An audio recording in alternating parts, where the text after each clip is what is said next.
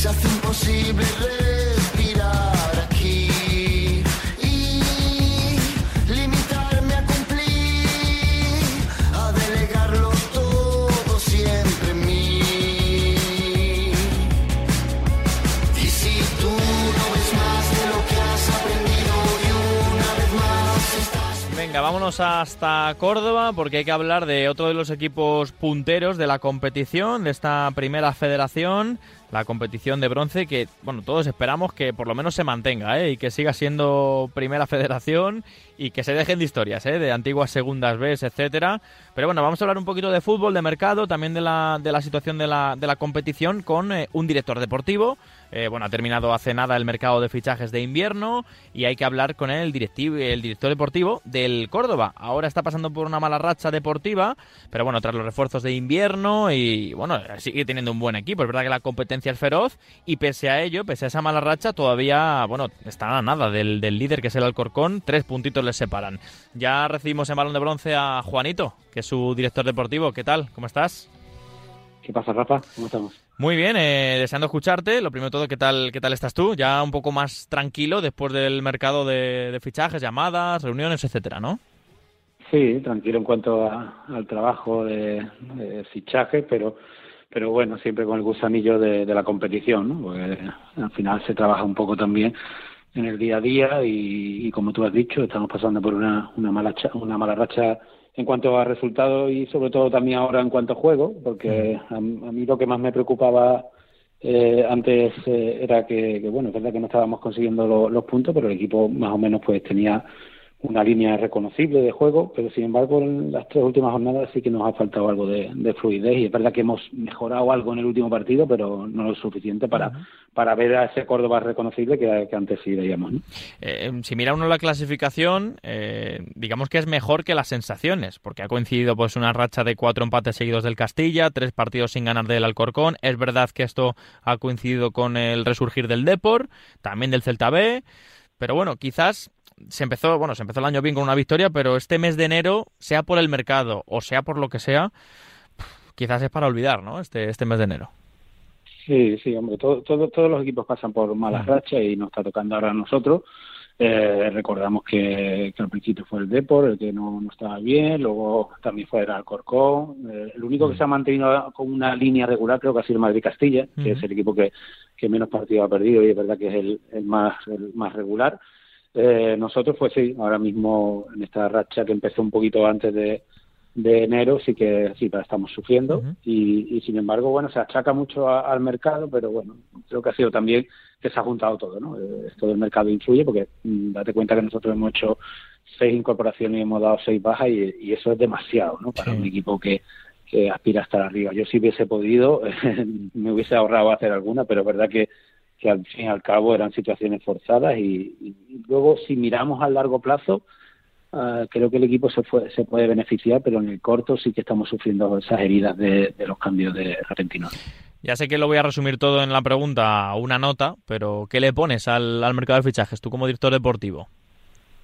Bueno, no, no sé de poner nota porque la nota hay que ponerla a final de curso, pero sí que es verdad que, bueno que sí me ha sorprendido que, que, no solo nosotros, sino que muchos equipos se, ha, se han reforzado, han intentado pues, bueno, buscar eh, muchas más incorporaciones de las que son habituales en este, este mercado que siempre es extraño, el, de invierno, pues siempre digo que no que es un mercado cerrado, no es un mm. mercado abierto, ya que los jugadores, la mayoría de ellos, pues están con contrato y son situaciones que no, no son fáciles de, de encontrar o, de reforzar para el equipo y, y, bueno, al final te tienes que adaptar un poco a, a todas las circunstancias, pero hemos visto sobre todo que a raíz de que el Deportivo La Coruña firmó a, a Lucas, ¿no? Pues, pues bueno, todos todo nos pusimos un poquito la, las orejas, pues bueno, boca arriba, porque estábamos todos pendientes de que al final, bueno, firmaban un, jugador de primera división que evidentemente... Y además venía en forma y jugando, ¿eh? Y les va a dar mucho. Mm, sí, sí, en el Cádiz, en el Cádiz era titular, venía de, de marcar en el último partido, pero bueno, eso lo puede hacer el Depor porque evidentemente pues tiene todo lo que tiene, ¿no? Una masa social importante, una afición, un equipo que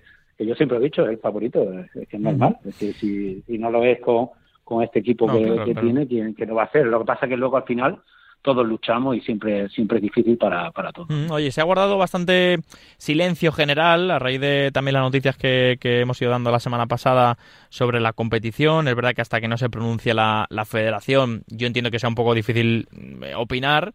Pero bueno, ¿qué, ¿qué, te pareció la semana pasada cuando empezó a salir un poco todo de, la posibilidad más que real de que se vuelva a la antigua segunda B? Eh, no, sé qué es lo que se te pasó por la cabeza, Juan.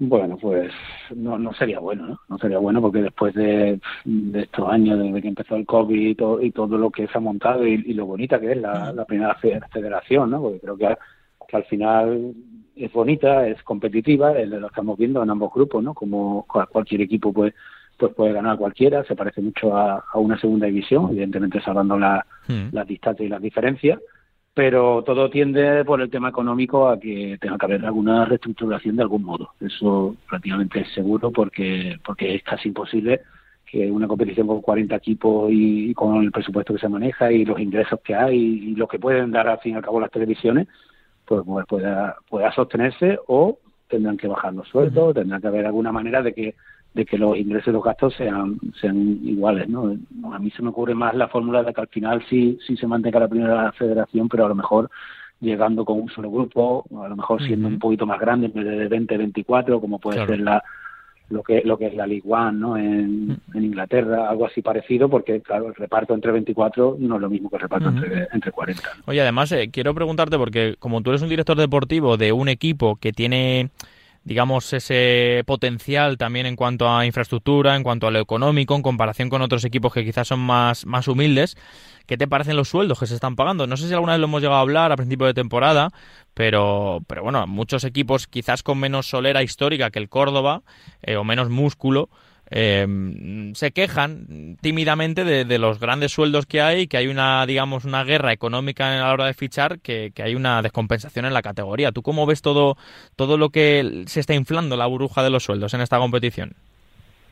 Hombre, hemos notado eso. Hemos notado que al final el mercado se ha inflado, ¿no? Y sobre todo porque hay una serie de equipos que sin tener, pues bueno, una estructura fuerte o, una afición detrás o algo que, que al final lo sostengan el tiempo, pues bueno, eh, apuestan, apuestan fuerte para, por, por contratar una serie de jugadores, pero claro, luego puede estar el, el, problema de que no salga bien, que la competición no, no esté donde tú quieras y, y esos equipos pues pues bueno, no parece que no pasa nada si luego desaparece o, o no pagan, ¿no? Pero, pero bueno, afecta un poco a todos en el sentido de que de que al final los que tenemos un presupuesto pues intentamos regirnos a ellos y, y es evidente que, que bueno nosotros tenemos es toda una estructura, una afición importante, más de 13.000 socios y todo ese respaldo, aún así, el Córdoba es deficitario, ¿no? Porque date cuenta que, aquí hay que mantener pues, bueno, un B fuerte, un femenino, genuino, eh, toda la cantera, toda la estructura que, que conforma un equipo así y, bueno, aún así pues, pues bueno, tenemos déficit, pero como le pasa prácticamente sí, a la mayoría. De hecho, estaba pensando que yo creo que todos los equipos de la competición son deficitarios en el sentido de que no ganan más de lo que reciben para, digo, al, estar en esta competición me refiero, ¿no? Que, que me cuesta creer a algún equipo, no digo que tenga deuda, ¿eh? digo que, que tenga más beneficios que, que gasto en este, en este ingresos que gasto. Sí. Me cuesta, me cuesta. Tiene que ser a lo mejor porque, porque bueno, en Copa del Rey, Claro, claro, por algo atípico. Un ¿eh? ingreso extraordinario, sí. Mm. Tiene que tener un ingreso extraordinario y bueno, a todos nos puede pasar, ¿no? Que a lo mejor cuando hay un playoff con una taquilla o dos, pues bueno, puedas compensar eso, pero que al fin y al cabo las cuentas las cuentas están hechas un poco para, para ingresos ordinarios y lo extraordinario sigue, sigue siendo extraordinario. Por eso te digo que, al final es, es normal que, que, bueno, que cada uno sigamos unas pautas y, es evidente que, que, tarde o temprano llegará ese control económico, pero bueno, a, día de hoy hay que competir eh, en desigualdad. Oye, la última pregunta, quizás yo creo la más difícil. Eh, la aficionado del Córdoba al final ya no sabe un poco a dónde mirar, que si al juego, al resultado, al banquillo directamente. Yo sé que Germán Crespo es una persona muy querida allí.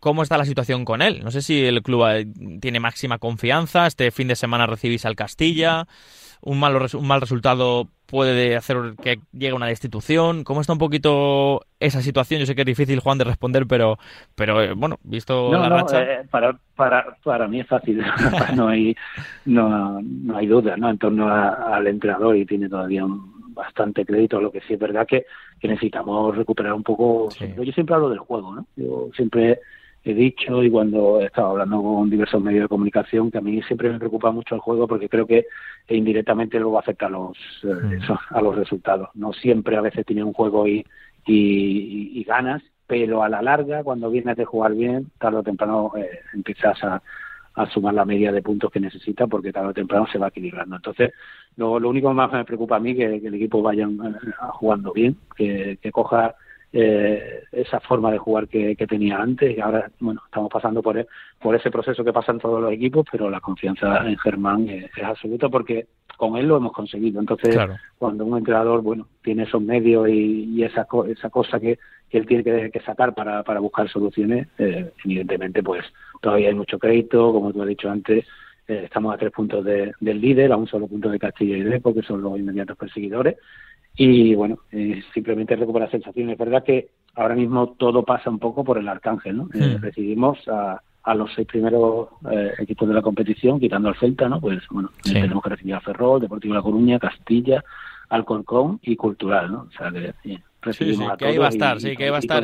Todo va, a pasar por el alcance. Eso es, eso es. Pues nada, eh, no sé cuándo me pasaré por allí, pero más pronto que tarde, así que bueno, mucha suerte y, ya hablaremos, ya hablaremos, que tengo muchas ganas de, veros allí cómo, cómo trabajáis, Juan. Un abrazo grande, ¿vale? Un abrazo, Rafa.